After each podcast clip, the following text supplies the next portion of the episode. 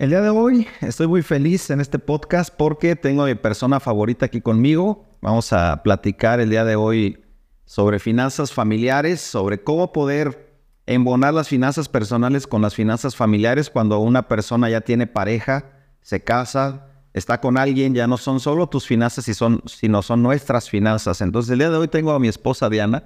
Aprende de finanzas personales, negocios, emprendimiento, inteligencia social y emocional. Todo eso y mucho más en un podcast. Cristian Martínez, todos los miércoles. Gracias por estar aquí. Ya tenía rato persiguiéndote para este podcast. No, gracias por la invitación y es un gusto poder compartir aquí. Este. Muy bien. Pues quiero que lo disfrutes, quiero que hagamos una plática, que, que platiquemos nuestra historia, qué, qué hemos hecho nosotros, qué nos ha funcionado, qué reglas hemos puesto para poder tener finanzas saludables, para poder tener unas finanzas familiares sanas y tener objetivos, crecimiento, una visión clara. Y, por eso es importante que todas las mujeres también que, que escuchan este podcast te puedan escuchar. Y pues quisiera contar un poquito cómo empezamos nosotros nuestra historia de, de, cómo fue que nos casamos y las y algunas de las reglas que pusimos. Porque cuando nosotros nos casamos, yo tenía 26 años, tú tenías 23. Estábamos... Ibas a cumplir 23, ok. Estábamos muy chavos y no teníamos más que la ilusión de, de, de avanzar, de prosperar. Yo había terminado la carrera de arquitectura. Quedamos de que nos íbamos a casar hasta terminar las carreras porque ya éramos novios en la universidad. Tú terminaste contabilidad. Pero yo recuerdo que yo no sabía mucho de, de la parte del dinero, nada más lo que aprendí de mis papás. Y cuando nosotros nos casamos, me di cuenta que veníamos de mundos diferentes. me di cuenta que a pesar de que estábamos en una ciudad cercana, yo soy de Irapuato, tú de Salamanca, teníamos concepciones diferentes de pensar con respecto al trabajo, con respecto al dinero, con respecto a la forma de vivir. Entonces lo bueno fue que nos lideraron un poquito antes de casarnos y nos pusieron algunas reglas. ¿Te acuerdas tú qué reglas pusimos cuando, cuando nos íbamos a casar?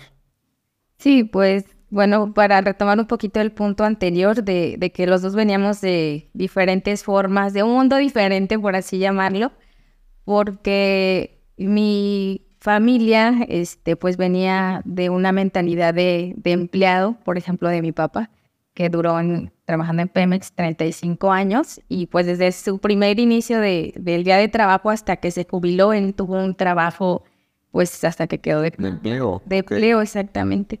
y estaba feliz. Yo, yo he hablado con tu papá, me llevo muy bien con él y él nunca, nunca pensó que estaba mal. O sea, siempre dijo, estoy feliz, ya tengo una planta, le doy seguridad a mi familia y esa misma información que él tenía la transmitió a ustedes. Sí, exactamente. Pero entonces cuando tú y yo decidimos casarnos a lo que, a la pregunta que me haces de que qué fue lo que pusimos de de principios o qué normas, pues porque los dos veníamos de mundos completamente distintos. Tu papá era arquitecto.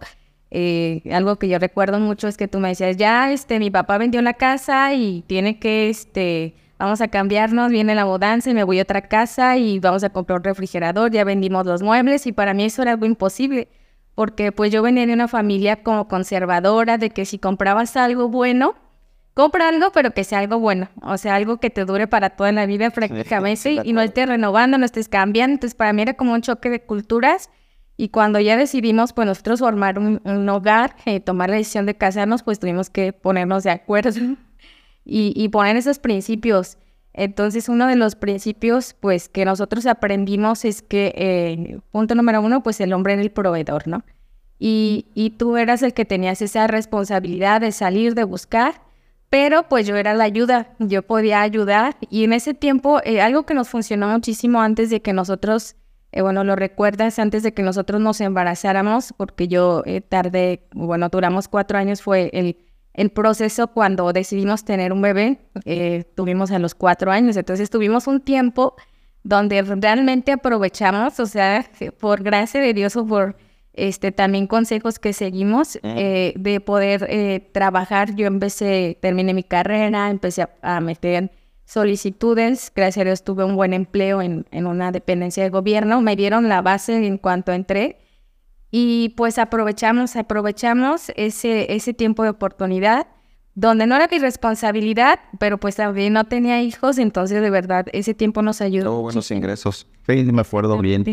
Quiero, quiero recalcar algo porque tiene razón Diana. cuando nos casamos, mi papá era arquitecto y, y teníamos una cosmovisión diferente de cómo ganar el dinero. Y eh, el primer problema que tuvimos fue en escoger la sala, porque ya, nos, ya no estábamos planeando para comprar los muebles para casarnos y, y como todas las personas con la ilusión de amueblar la casa, empezamos a ver salas. Pero yo me acuerdo que, que tú querías seguir viendo salas por 10 meses. y, yo, y yo decía, no, ya vamos a comprar esta, esta está bonita y listo. Y tú decías, no, es que quiero la mejor sala porque si compramos una vez una sala no tenemos que comprar otra. Y yo no pensaba igual, yo decía, bueno, si compramos una sala y después la casa crece, la, nos hacemos más grandes y nos mudamos a otra casa, pues tenemos que comprar otra sala, no, no vamos a tener una sala por 40 años. Y ella pensaba muy diferente en eso y yo me acuerdo que le dije, ¿sabes qué? Tú escoge la sala y no vamos a pelear y ya cuando tengas escogida la sala me dices para comprarla. Sí, ahorita este, con eso me quedo pensando, mis papás ahorita cumplieron 47 años de aniversario de casados, entonces mis papás desde que se casaron, mi papá tenía una casa, ahí se llevó a vivir a mi mamá, la fueron remodelando, le, fueron haciendo este, mejoras, pero hasta el día de hoy mis papás siguen viviendo en esa casa. Entonces, Cristian, no sé, tú dime, no me yo, yo cuántas casas. Yo cuando menos en unas siete, ocho casas diferentes en el tiempo de mi, de mi niñez y de mi adolescencia. Entonces, también ese concepto era diferente. Entonces aquí lo importante es que eh, cuando tú ya empiezas, o bueno, lo que nos ha funcionado a nosotros ya cuando empiezas a tener una eh, pues una nueva familia, tú tienes que poner esos principios. Nosotros nos pusimos algunos principios, unos fundamentos. El primero era que él era el proveedor. Segundo, que yo era este, esa ayuda idónea, aunque no era mi responsabilidad, pero cuando había la oportunidad de poder ayudar, pues este, lo podíamos hacer. Y otra cosa importante que nos funcionó muchísimo fue que teníamos una sola economía. Este, eh, es, por así llamarlo, ¿no? Poner eh, eh, todas las provisiones en una sola canasta y, a, partir de ahí ya cuando llegaban las provisiones, lo que era lo que él ganaba de, la arquitectura, él, bueno, ahorita vas a contar un poquito más cómo fuiste desarrollándote profesionalmente, pero pues yo cuando estaba en la dependencia de gobierno, pues tenía un, salario este, seguro que hay en mi tarjeta este, cada 15 no, aparecía cada 15 días.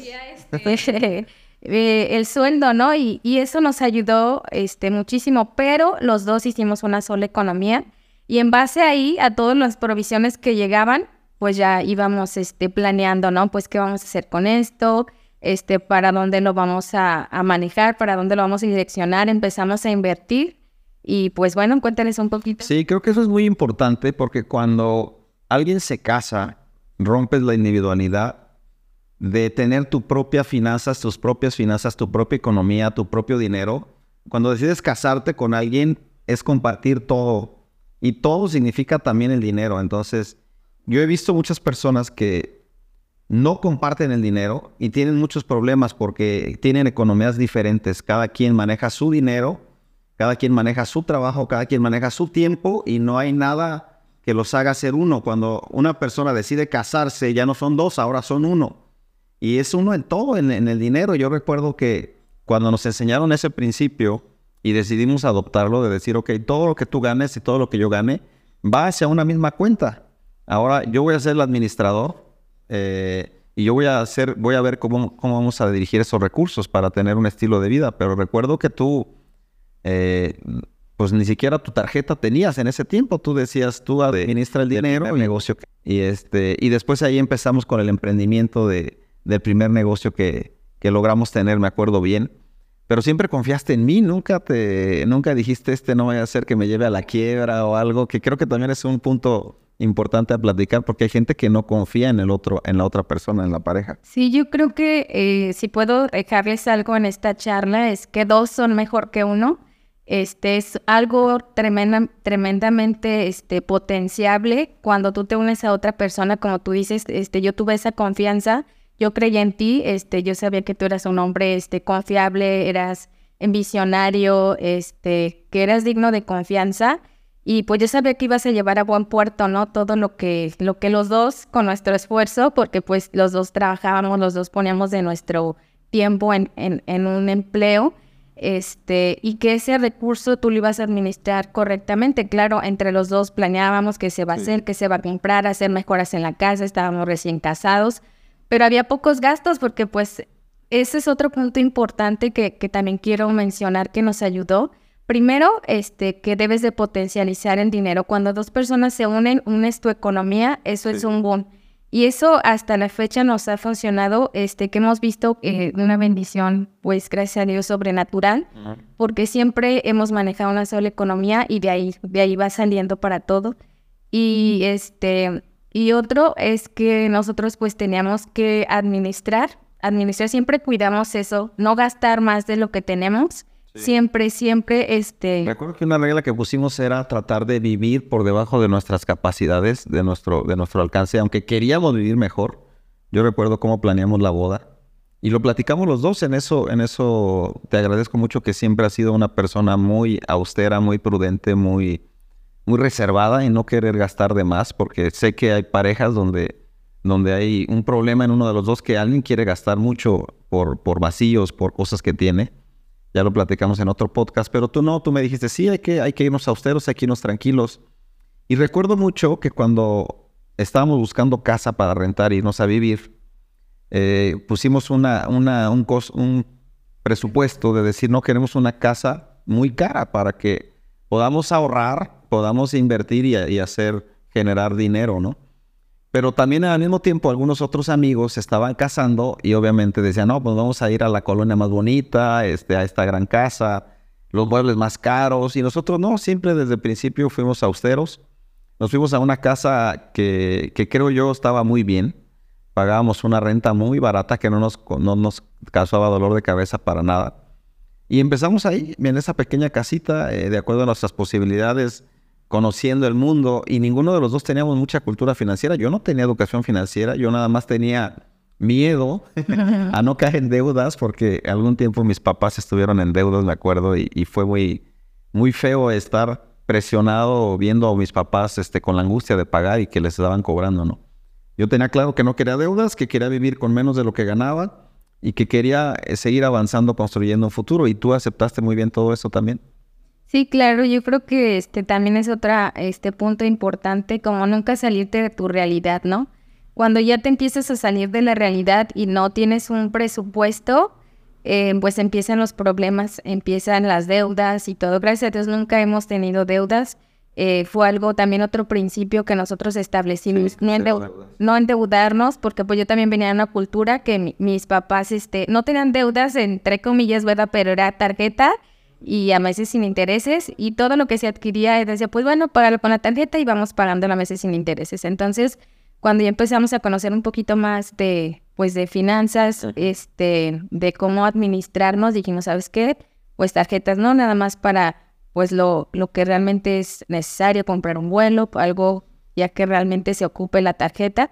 Pero mientras tanto, no, si tenemos, este, ahorramos, tenemos y compramos. Entonces fue como que ir cambiando poco a poco esa mentalidad, porque pues lógicamente cuando llegas traes unos, este, pues formas de conceptos completamente diferentes. Entonces siempre, siempre estuve yo como abierta a, pues, em, a hacer un nuevo hogar, ¿no? Con nuevas ideas, con principios, este, con fundamentos correctos y pues de ahí fuimos como construyendo poco a poquito. No ha sido fácil, ha sido un proceso, este, de que poco a poco hemos ido avanzando pero siempre de la mano, o sea, siempre este, apoyándonos. Este año, este año cumplimos 15 años, no ha sido nada fácil. 15 años y ya, bueno, después les platicamos. Eh, algo, algo, importante también es que eh, recuerdo muy bien que pusimos la regla de que cuando tú ibas a ser mamá, ibas a dejar de trabajar porque era más importante que te concentraras en ser mamá y no dejar a nuestros hijos en alguna guardería o en algún lugar eh, por cuestión de trabajar o, de adquirir dinero y, los dos estábamos de acuerdo. Dijimos, ¿sabes qué? Sí, me parece buena la regla, vamos a ponerla. Nuestros mentores y líderes de aquel momento nos habían sugerido eso, que, que tenemos que tener claro los roles y que si yo era el proveedor, aunque tú me estabas ayudando, no era tu responsabilidad trabajar. Yo estaba convencido de esa regla, lo recuerdo muy bien, pero cuando llegó el momento de que tenías que dejar de trabajar porque nació Aislinn, ya no querías. Platícanos un poquito de eso. Sí, pues realmente fue un, un choque o un conflicto porque sí ya habíamos tomado esa decisión, ¿no? Desde pues tiempo antes, pero cuando se llegó el momento, este, pues fue una decisión muy complicada, más que nada porque pues también en cuanto a la familia, eh, fue un poco, este, pues se dio un poco de conflicto porque pues lógicamente no estaban de acuerdo con la decisión que se está, bueno, que se iba a tomar de que yo... Tu familia, tus papás. Mi familia. No, Dios estaban felices. Ya pero eh, era porque, como les comenté en un inicio, este, pues yo venía de una cultura donde el empleo, búscate un buen, estudia, ¿no? Es lo que te voy a dejar de herencia, consigue un buen empleo y ahí hasta que este, te jubilen. Entonces para mi familia era como algo imposible o era una locura el hecho de que pues yo iba a renunciar a una plaza este que yo tenía un sueldo seguro, que era de lunes a viernes. Y aparte con justa razón porque te hiciste contadora. Obviamente quieres ser triunfadora en la parte de, tu, de tu profesión. Concursas con 45 contadores para esa plaza de gobierno y la ganas. Entonces ahí me acuerdo que se festejó cuando, cuando les avisamos a todos que habías ganado la plaza entras a trabajar y tu horario era muy bueno porque de 8 de la mañana a 3 de la tarde y listo, la tarde libre y solo de lunes a viernes. Entonces, dales la noticia a tus papás de que ibas a dejar de trabajar. Me acuerdo que se me echaron encima y dijeron, ¿estás loco? ¿Cómo crees? Si tú no tienes un empleo, tú tienes un emprendimiento y no es nada seguro tu dinero, ¿cómo vas a quitarle la posibilidad a mi hija de que pueda aportar para la casa? ¿Te acuerdas? Sí, claro. Y aparte, pues con justas... Eh fundamento, ¿no? Con justas razones, yo creo que como papás, este, yo lo entiendo perfectamente, este, y lo entendí en ese momento, de que ellos querían lo mejor, lo mejor para nosotros, ellos decían, veían los puntos y que todos eran buenos argumentos, van a tener un hijo, van a tener más gastos, este, tu tiempo, tu trabajo pues es un corto tiempo, de lunes a viernes, entonces, nosotros, de hecho, hasta ellos, este, eh, mi mamá nos se ofreció a, a decir, yo te cuido a la niña, no hay problema, pero algo muy importante y que pues también lo quiero dejar aquí como, como parte de un tip, una enseñanza, ¿no? Cuando tú ya tienes un principio en tu, en tu familia, pues ya la opinión de terceros pasa a segundo término. Entonces eso nos ha ayudado muchísimo, que, que hemos tenido claro eh, pues nuestros principios, cuáles van a ser nuestros valores, nuestro sistema de prioridades. Yo creo que eh, cada decisión que, que, tú puedas tomar en la vida, si la basas a un sistema de prioridades donde nosotros nuestra prioridad siempre ha sido Dios, punto número dos, la familia, este, el trabajo y el servicio a Dios, ¿no? Entonces, pero cuando te enfrentas a la realidad, porque eso lo conocíamos como una teoría, ¿no? O yo lo conocí como una teoría, ¿no? Pues tu prioridad es la familia y ahorita vas a tener una hija. Ahí, este, pues te enfrentas a tomar una decisión a meterle fe, porque siempre este, también algo que nos ha caracterizado y, y, y, a ti en especial es que siempre has sido ese hombre de fe, ¿no? Que decidimos confiar en ese momento en, en Dios, eh, yo confiar en que tú eras el proveedor y los principios que habíamos fundamentado, ¿no? Nuestra, nuestra relación y dar ese paso. Dimos ese paso y pues empezaron a suceder más cosas que ahorita les iremos este, contando un poco más pero hemos visto pues de que, de que cada principio que hemos puesto ha sido como ese tabique, ese fundamento para, para seguir construyendo, seguir creciendo. Oye, ¿y no te causaba conflicto social con tus amigas decirles, mi esposo tiene mi tarjeta con la que yo cobro? ¿No tenías esa plática? Nunca te lo he preguntado, la primera vez que te lo pregunto, pero ahorita se me ocurre de que tal vez en tu trabajo, si tú les decías a otras personas, no, pues nosotros tenemos una sola economía y y, este, y estamos construyendo juntos como matrimonio y que en algún momento les dijeras a tus amigas, de hecho yo ni siquiera tengo mi tarjeta con la que cobro, la trae mi esposo, ¿no tuviste ningún conflicto con eso? No, yo creo que el conflicto empieza por uno mismo. Este, si tú estás segura de qué es lo que eres, qué es lo que tienes, pues no te conflictúas a lo mejor. ellos ni lo supieron nunca, o sea, por así decirlo, ellos nunca lo supieron. Y, en mi realidad es que a mí nunca me hizo falta nada, ¿no? O sea, yo tenía la confianza de acercarme contigo y decirte, ¿sabes qué, Cris? Este, me gustaron esos zapatos, o sea, no era como que él, él es el dueño del oro y la plata, no, este, los dos, ¿no? Teníamos esa, una sola economía y yo te decía, esta semana se ocupa esto, vamos a hacer esto en la casa y, y se empezó a invertir, eso fue otro punto interesante que también sería importante Mencionarlo. Sí, de hecho voy para allá porque cuando eso ocurrió no teníamos educación financiera, teníamos algunos principios buenos que nos habían ayudado, algunos fundamentos de no deudas, de no gastar de más, que es educación financiera, pero no sabíamos. Entonces yo recuerdo que a los 30 años yo empecé a, a meterme al mundo de las finanzas personales y a estudiar educación financiera. Y fue entonces donde, donde me quedó claro cómo funcionaba el dinero, cómo poderlo hacer crecer y empezamos a, a invertir de una manera mucho más fuerte, eh, entendiendo cómo se construye la riqueza. Y en ese momento nació nuestra hija y tú dejaste de trabajar. Entonces, eh, fue interesante, primeramente porque vimos la mano de Dios en cuanto a su provisión, su ayuda, de, que, de que sabíamos que confiábamos en Él. Y pues empezó a funcionar mejor el negocio, la parte de, crecimiento. A ti te dieron una liquidación cuando saliste, como si te hubieran corrido, y ese dinero lo metimos en inversión. Entonces empezamos otra, otro mundo en las finanzas personales, ya con conocimiento, eh, teniendo claro cómo funcionaba el dinero, bueno, no tan claro, pero aprendiendo, y, este, sabiendo que era muy importante que el dinero trabajara para nosotros, no nosotros para el dinero. Yo recuerdo que ese concepto sí yo lo tenía claro desde antes de casarme también, de que, de que mi papá me dijo, tú necesitas dar empleo o no ser empleado. Yo tenía el chip de no ser empleado, no quería ser empleado y no estoy diciendo que está mal, sino que así me educaron y yo crecí pensando eso. Entonces yo dije, yo quiero estudiar una carrera donde no tenga que ser empleado y pueda ser emprendedor. Pero ya del dicho al hecho hay una diferencia y a la hora de los trancazos de dinero, pues probablemente no funcionaba tan bien y las personas que estaban viéndonos a nuestro alrededor por amor, por querernos ver triunfar, pues no querían que dejaras de trabajar y querían que siguieras, ¿no? Recuerdo bien eso.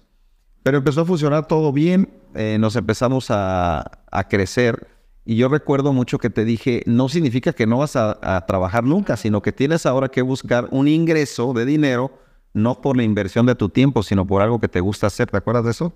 Sí, de hecho, este, hacía memoria y recuerdo que yo cuando ya estaba como visualizando que ya ibas a renunciar, yo este ya les llevaba a mis compañeras porque bueno, yo vengo de una familia que le encanta este que ir a las tianguis y que andar chachareando y todo ese asunto. Entonces yo me acuerdo que a veces iba de soltera con mis papás y yo veía cosas, yo veía ropa este de marca, ropa que decía, no, es que está baratísima y esta le puede quedar a mi amiga, ¿no? O esta le puede quedar a mi compañera de trabajo. Entonces, este, yo empecé a, ver como una oportunidad de negocio ahí. Entonces, mientras yo trabajaba en todavía en la dependencia, yo empecé a llevarles ropa. O ellas me decían, oye, ¿dónde compraste esa blusa? Y yo, no, pues en tal lugar y súper barata. No, ¿cómo crees? Pues tráenos, ¿no? Y les empecé a llevar. Entonces ahí eh, como que comenzó también el emprendimiento de mi parte, este, porque mi, mi, formación siempre fue empleo, ¿no? Entonces ahí cuando tú me sabes qué, pues ya no tienes empleo, pero pues tienes otras habilidades que te gusta, este, pues busca una forma de, ¿no? Entonces pues yo ya tenía ese emprendimiento. Empecé con una mochila, me acuerdo en ese momento yo les llevaba una bolsita y, y les llevaba las prendas, pues ya me dices, ¿cómo te fue? Y yo, no, pues se acabó todo, ¿no? Y acababa todo y este y pues así no lo que lo que iba ganando lo que iba cobrando lo iba invirtiendo y volví a comprar y después una maleta más grande después la cajuela del carro y el negocio empezó a crecer. Entonces ya cuando yo eh, renuncié si tú recuerdas yo ya te empezaba a tener mi negocio también en línea. Me acuerdo que empezaba a tomar mis primeras a ver haz una pausa ahí porque ya te fuiste muy rápido. Te fuiste muy rápido. A ver este muchas veces personas piensan en poner un negocio o un emprendimiento en algo grande. Y tú empezaste de uno a uno con una persona, tratando de resolver una necesidad, sirviendo, buscando resolver un problema o, sacando también tu, tu, conocimiento diciendo yo creo que te queda bien esta blusa, esta ropa. Y empezaste con un capital, recuerdo bien que empezaste con 5 mil pesos que, que, yo te di y te dije, ten 5 mil pesos, ahora hazlos crecer. Eh, ¿Y cómo es ¿Tú qué le pudieras sugerir a alguien que quiere tal vez poner un negocio, una boutique de ropa como la que ahora tienes y quiere pensar en algo grande desde el inicio? Eh, yo primero que nada, pues era que empieces de uno a uno, ¿no? Este, si es algo que te gusta, algo que te apasiona, eh, comienza con poco. Este, si eres fiel en lo poco, en lo mucho, este, pues te pondrán, ¿no? Entonces yo empecé así, empecé con una pieza para una persona exclusivamente la llevaba, ya después, como les comentaba, ya después era una mochila, ya después era la cajuela, la traía repleta de cosas. Y después ya la, cuando ya renunció, pues la gente me seguía buscando. Entonces, pues yo decía, ¿qué hago? No, pues ya las empezaba a citar a mi casa. Y pues imagínense ahí, este, todas las mujeres llegaban y era un tianguis en la casa. Era un tianguis cuando me llegaba la ropa, pues este, las mujeres probando. Mi marido no estaba en la casa, entonces pues yo aprovechaba y, y, ya de repente, pues tú ya llegabas, ¿no? Entonces, pues ya se, se empezaba ya a complicar la cosa y, y, ya tú me dijiste, ¿sabes qué viene? Pues, sácame, sácame ese tianguis de la casa. ese tianguis de la casa, ¿qué vamos a hacer? Y, y ya empezó como el crecimiento de, del negocio y empezamos a tomar decisiones de ya buscar un, un local y... algo muy importante es que todos los negocios tienen que empezar con ventas. Si no hay ventas, no hay negocio. Ese principio yo lo tenía claro y lo sigo manteniendo hasta el día de hoy. Creo yo que todos los negocios lo más importante son las ventas. Cualquier emprendimiento, emprendimiento, cualquier negocio, tiene que haber ventas primero antes de haber una infraestructura, antes de haber gastos, antes de haber todo. Si hay ventas, hay negocio. Y así empezaste tú también. Si hay ventas, hay negocio, vendiendo, vendiendo, vendiendo y hasta el día de hoy. Sí, de hecho eso es algo importante que me gustaría mencionar. Cuando Cristian me dijo, ¿sabes qué? Aquí tienes este puntero, este, muévelo, hazlo crecer. Ese puntero que hasta hoy a la fecha, este, bueno, tengo con mi negocio en Plaza Un Bosco nivel comercial.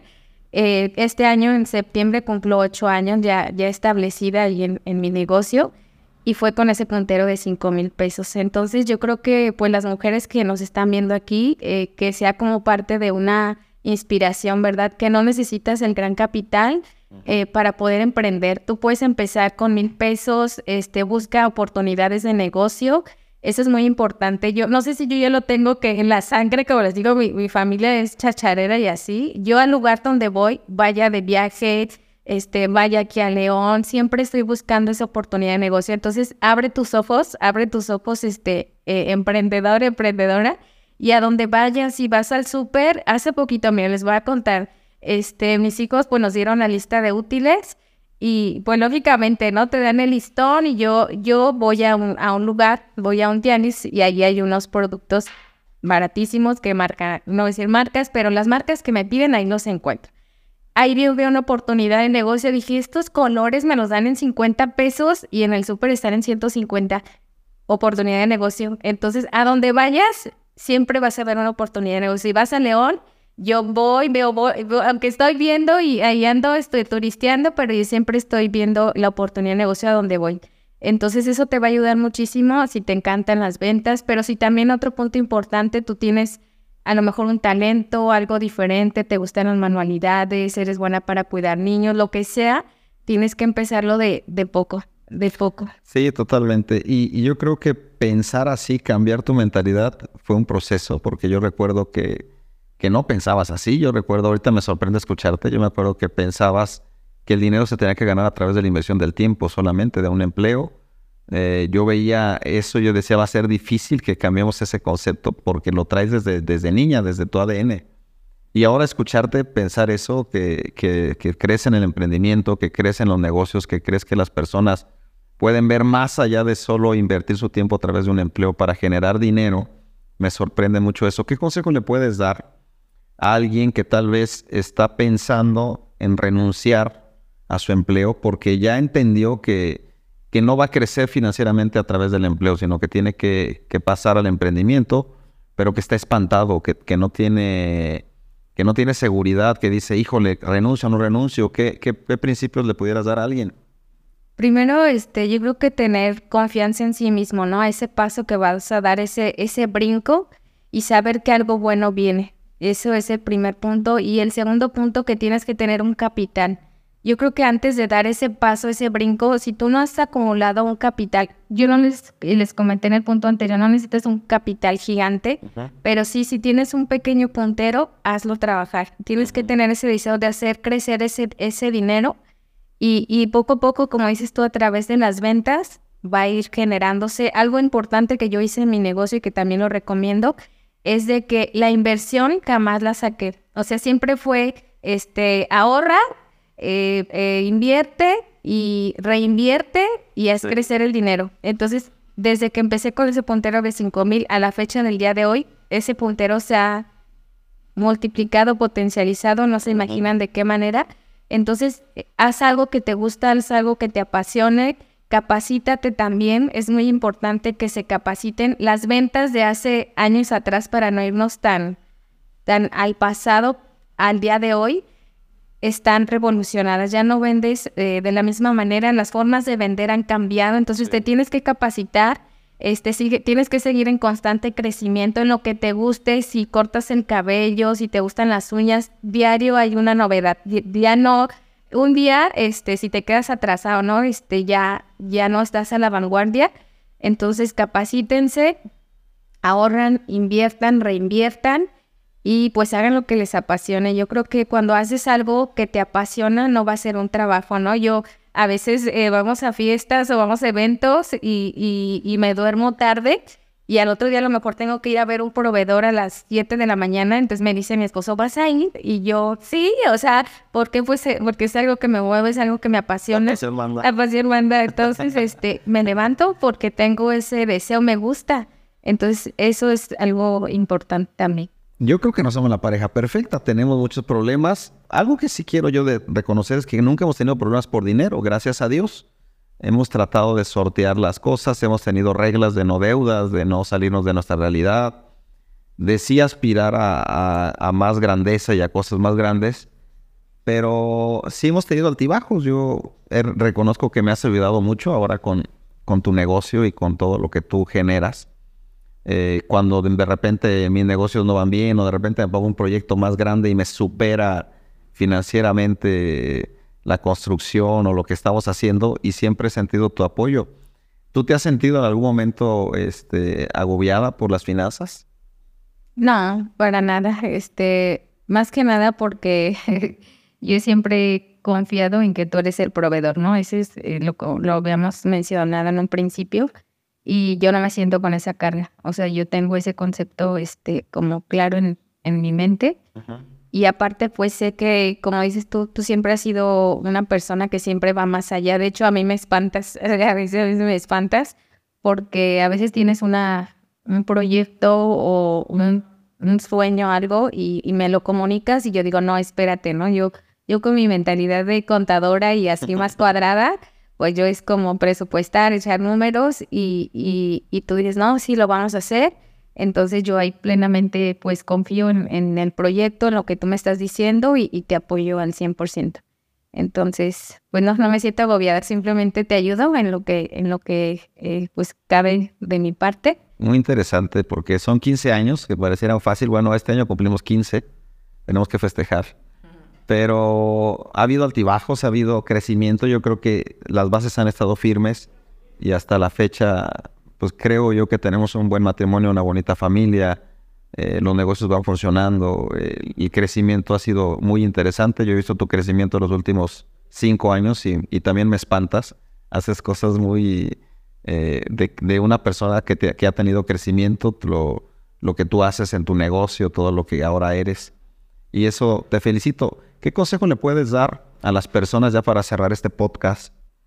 para que si hay mujeres escuchando, ellas puedan ser una ayuda para el marido, pero también no se queden pensando que, no sirven para nada, que deben de estar solamente con la cultura machista de, solo estar en la casa o de, o de no generar dinero. ¿Qué consejo le puedes dar a una persona que está escuchando esto? Pues, primero que nada, que identifique cuál es ese potencial, ¿no? ¿Qué, qué es lo que le gusta, qué es lo que le apasiona? Eh, que sepan que, en servir eh, muchas veces hay tiempo para todo, lo que decías, lo que hablábamos ¿no? en el tema, que hay prioridades. Tenemos que identificar también como mujeres que también somos, somos esposas, somos mamás, podemos ser trabajadoras, pero todo tiene su tiempo. Entonces, tener un sistema de prioridades muy en claro, eso te va, te va a ayudar a que tomes mejores decisiones y pues seguir actualizándote, aunque a lo mejor es el momento de ser mamá, que fue lo mejor en mi caso en ese momento, pero yo seguía a la vanguardia, comenzaba a hacer lo que me gustaba, poco a poco empecé, empecé de ceros y lo fui este, multiplicando, lo fui avanzando. Entonces así todo negocio, yo creo que así empieza, empieza de poco este, a más y pues en base a prioridades, tomar buenas decisiones, organízate, este, planea para que puedas controlar bien, bien tus tiempos, las actividades que hacen, que, que hacemos, ¿no? Para, para poder tiempo, tener tiempo para cada, para cada cosa. Sí, yo quisiera dejar algo claro antes de cerrar este podcast para todas las personas que nos están escuchando y viendo. Es que de acuerdo a la concepción que tengas del dinero, va a ser lo que tú creas y cómo lo vas a, y cómo lo vas a hacer realidad o cómo vas a relacionarte con él. Entonces hay muchas personas que, tienen una concepción negativa del dinero donde dicen, no, es que el dinero es malo, el dinero solamente es para, para poder vivir o el dinero debemos de no tener tanto dinero y, me gustaría que cambiáramos ese concepto porque el dinero es un servicio que tú le das a la gente. El tener dinero y, y el poder avanzar en la cuestión de, de generar dinero es porque estás sirviendo a muchas personas, estás haciéndolo bien.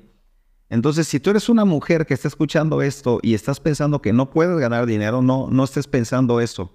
Tal vez no puedes emplearte durante 8 horas o 10 horas como otra persona, pero sí puedes servir a mucha gente para generar dinero y entre mejor sirvas, entre más saques tus dones y talentos, más dinero vas a empezar a ganar. Ahora necesitas educación financiera para poder entender cómo hacer eso y no y no es dinero que llegue todo gastártelo, sino ahorrar y seguir invirtiendo para que puedas hacer negocios y emprender y hacer más cosas. Pero si tú hoy cambias tu concepción de generar dinero no solo con tu tiempo, sino con tu servicio, creo que ese es un gran avance.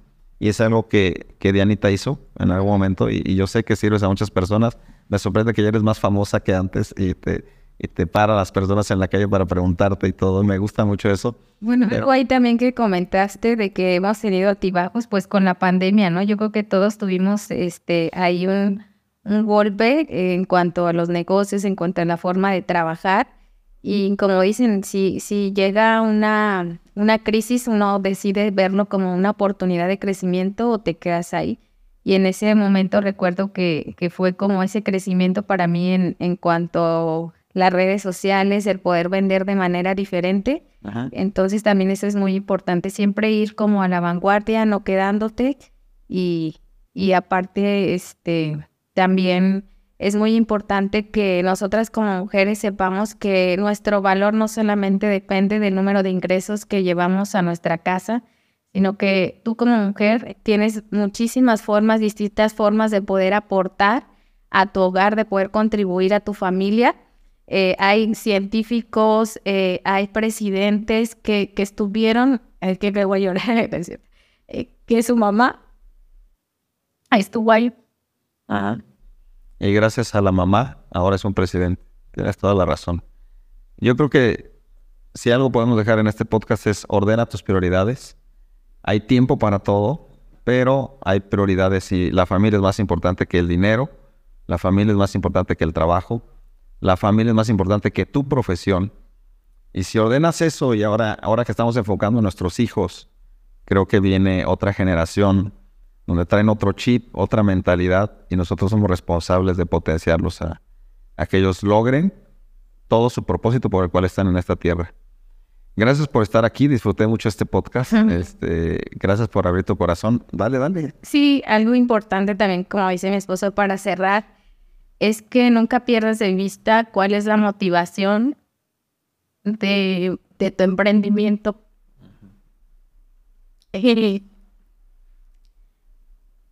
el, dinero solamente es un, medio y no es un fin. Entonces, tu motivación siempre va a ser esa ancla, es la que te va a dar esa dirección para tomar este, las decisiones correctas. Bueno, lo hablo aquí como de mujer a mujer, ¿verdad? En los, hombres es, es, otro caso, pero como mujer yo creo que puedes aportar demasiado, lo veíamos en el ejemplo anterior, y contribuir de diferentes formas a, tu familia. Cuando llevas ese orden, cuando conoces los tiempos, cuando tienes prioridades en tu vida. Y yo creo que lo vas a ver con los frutos, como dice mi esposo, ahorita con nuestros hijos, pues ya estamos entrando en otra etapa y podemos ver cómo esas buenas decisiones en su momento, que a lo mejor fueron difíciles, fueron complicadas, ahorita hemos eh, visto que están dando un fruto en ellos. Muy bien, pues necesitas venir a visitarme más seguido a este podcast. Creo que, creo que fue muy bueno tu mensaje, lo que transmitiste, tu esencia. Y, gracias por, por, lo que compartes, gracias por compartir tu vida conmigo. Gracias porque eres la mujer de mi vida, mi familia, mi esposa. Y ha sido un ancla para mí. Yo creo que sin ti yo no pudiera haber hecho nada. Ha sido este, una gran ayuda idónea que te admiro, te respeto, te, valoro muchísimo por todo lo que eres. Gracias. Y bueno, pues no se pierdan el siguiente podcast de la semana que entra. Seguiremos hablando de finanzas familiares. Vamos a hablar de algunos conceptos más claros de administración en la casa, cómo poder eh, tener ahí un orden en, cuanto al presupuesto, en cuanto a ordenar el dinero de la casa, de lo que los dos ganan, de, poder tener metas, de cómo, de cómo hacerlo ya un poquito más en números. Entonces no se lo pierdan. Nos vemos la siguiente semana. Vienen invitados de lujo también. Estén al pendiente. Vamos a tener invitados de mucho valor para que estén al pendiente de eso. Un gusto, gracias. Gracias, muchas gracias por la invitación. Saludos, que estén muy bien todos. Gracias por acompañarnos un capítulo más. No olvides compartir este podcast y búscanos en nuestras redes sociales como Cristian Martínez Finanzas.